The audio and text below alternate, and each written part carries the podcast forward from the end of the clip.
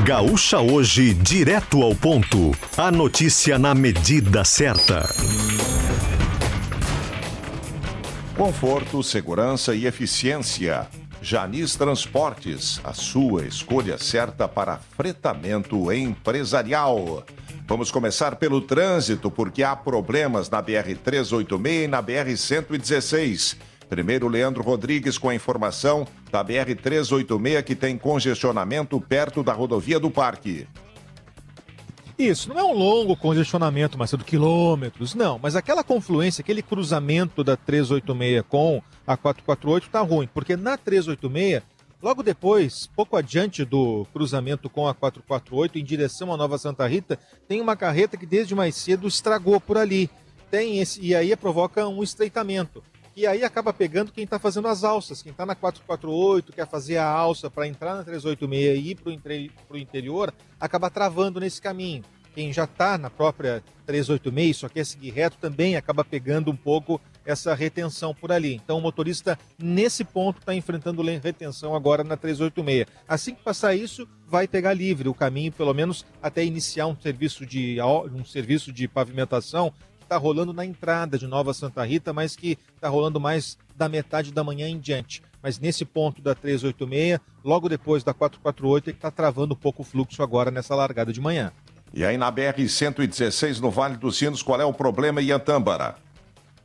Aqui já é o problema da movimentação intensa aqui na ponte sobre o Rio dos Sinos, né? Não é novidade, mas a questão é que está começando mais cedo hoje, ao que tudo é, nos indica, com base no que a gente vê nos últimos dias. A partir do motorista que está vindo do interior, a partir do posto da Polícia Rodoviária Federal até a ponte sobre o Rio dos Sinos, já tem redução de velocidade, o motorista mais pisa no freio do que acelera, e aí, na metade desse caminho, tem um percurso de 2,5 km, tem alguns momentos em que ele vai precisar parar e ficar naquele arranque para até conseguir atravessar a ponte. A boa notícia é que depois disso, por enquanto, aí não tem mais trechos de retenção. Até Canoas, até a transição para Porto Alegre, o motorista vai ao interior, a Porto Alegre, vai à região metropolitana muito tranquilo, saindo aqui do Vale dos Sinos. No sentido contrário, está fluindo melhor, passando pela ponte com bastante tranquilidade para quem vai ao interior. Sete horas três minutos, homem é morto a tiros em Alvorada, na região metropolitana. Eduardo Carvalho. Caso que aconteceu na Avenida Beira Rio, no bairro Sumaré, na cidade da Grande Porto Alegre. Perícia está no local, assim como agentes da Polícia Civil. Ainda não se sabe se foi apenas um ou mais atiradores e ninguém foi preso pelo crime até o momento. A vítima foi encontrada pela Brigada Militar, caída com marcas de disparos. O homem estava nu e com as mãos amarradas. Ele não teve a identidade revelada até o momento. A investigação segue agora com a Delegacia de Homicídios de Alvorada. Para a Polícia Federal, silêncio de Jair Bolsonaro sobre tentativa de golpe é falta de justificativa para eventuais crimes. Depoimento do ex-presidente aos agentes federais ontem em Brasília durou apenas quatro minutos. Ele permaneceu calado. Investigadores reforçam, sob reserva, que provas e depoimentos sobre possível virada de mesa no final do ano passado são contundentes. Os generais Augusto Heleno e Braga Neto também ficaram em silêncio. No entanto, o presidente do PL, Valdemar Costa Neto, e o ex-ministro da Justiça, Anderson Torres, quebraram a promessa de silêncio e responderam a todas as perguntas feitas pela Polícia Federal. No Vale dos Sinos, Polícia investiga caso de pai que atirou bebê pela janela do carro em Novo Hamburgo. Isadora Garcia. O crime foi registrado no bairro Canudos na noite desta quinta-feira. Segundo a Polícia Civil, o homem de cerca de 40 anos, uma mulher de 25 anos e um bebê de pouco menos de um ano estavam em um carro quando foi iniciada uma discussão. No meio da briga, o homem teria atirado o bebê pela janela. A mulher, então, teria pulado do carro ainda em movimento. Os dois ficaram feridos e foram encaminhados para atendimento hospitalar. De acordo com a Polícia Civil, o bebê é filho do homem e da mulher.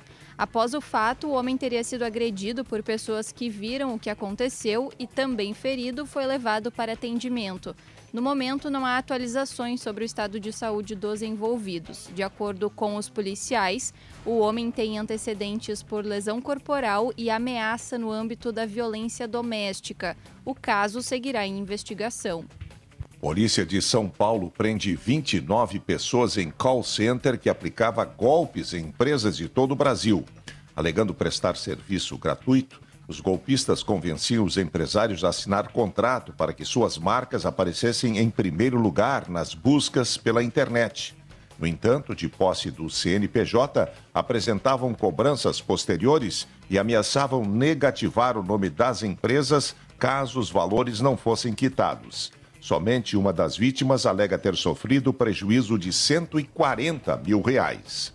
Supremo Tribunal Federal começa hoje debate sobre vínculo empregatício entre Uber e motoristas. Tiago Bittencourt. O Supremo Tribunal Federal começa a analisar nesta sexta-feira se há repercussão geral na discussão sobre a existência ou não de vínculo de emprego entre motoristas de aplicativo e as plataformas que prestam serviços. O julgamento, que teve início na madrugada, ocorre em plenário virtual. A existência de vínculo vem sendo debatida, porém ainda não há uma decisão sobre o assunto. Na prática, se for aceita repercussão geral ao tema, a Corte vai elaborar uma espécie de guia para orientar disputas de casos semelhantes que tramitam em instâncias inferiores da Justiça. É preciso maioria absoluta dos ministros para que seja reconhecido que há questão constitucional a ser decidida. O julgamento vai ocorrer pelo período de seis dias úteis. Mega Sena acumula e prêmio para o próximo sorteio vai a 110 milhões de reais. 77 apostas acertaram cinco dezenas e ganharam 65.378 reais.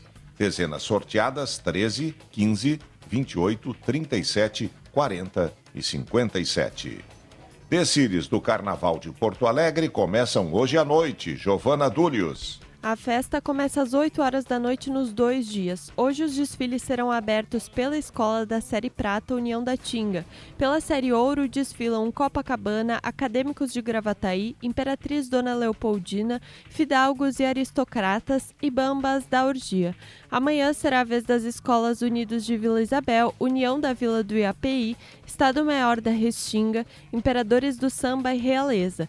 A estrutura montada no Porto Seco conta com quatro arquibancadas, cada uma com capacidade para 1.400 pessoas, somando mais de 5.500 espectadores por noite nesses espaços.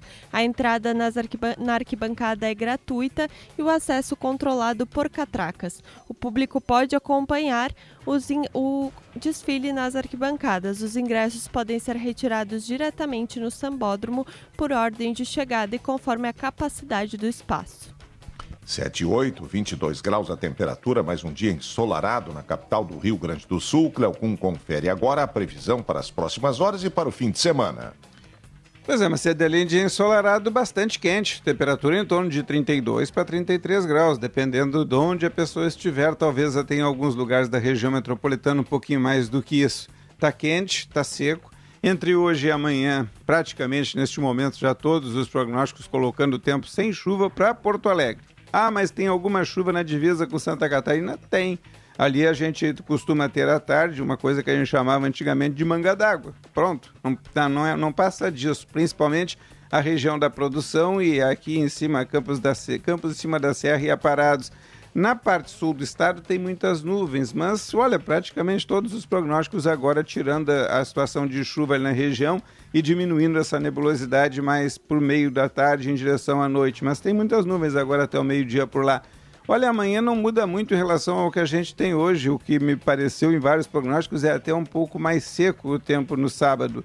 A expectativa para domingo aí volta a crescer um pouco a umidade alguma pancada de chuva ali pelo meio da tarde, mas ponto de curta duração e se der aqui em Porto Alegre, porque está muito dividido ainda os prognósticos. Interior do estado são pouquíssimos os lugares que vão ter chuva também.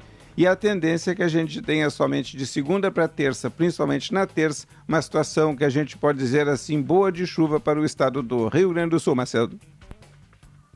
7 horas 10 minutos. Ivete Sangalo está hospitalizada com pneumonia em Salvador após maratona do carnaval. Anúncio foi feito pela própria cantora em redes sociais. Ivete garante que se recupera bem, mas terá que cancelar os próximos shows e também sua participação no Cruzeiro da Xuxa. E a décima rodada do Campeonato Gaúcho começa amanhã, com destaque para o Grenal de domingo, né, Marcos Bertoncello? Pois é, Macedo, faltam apenas duas rodadas para o fim da fase classificatória do Gauchão e neste domingo, neste fim de semana, teremos o Grenal válido por esta primeira etapa. Às 6 horas no estádio Beira-Rio, o clássico de número 441.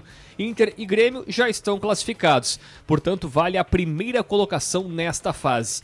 Outros jogos dessa rodada ocorrem no sábado e são três deles. Às quatro e meia, o Brasil de Pelotas recebe o Juventude no Bento Freitas e tem Caxias e Avenida no Centenário. E às sete da noite, o Guarani de Bagé encara o São Luís no Estrela d'Alva.